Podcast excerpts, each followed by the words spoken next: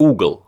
Русское слово «угол», скорее всего, как и английское «angle», восходит к латинскому «angulus» и далее к проиндоевропейскому «angulus» – изгиб, угол, закуток.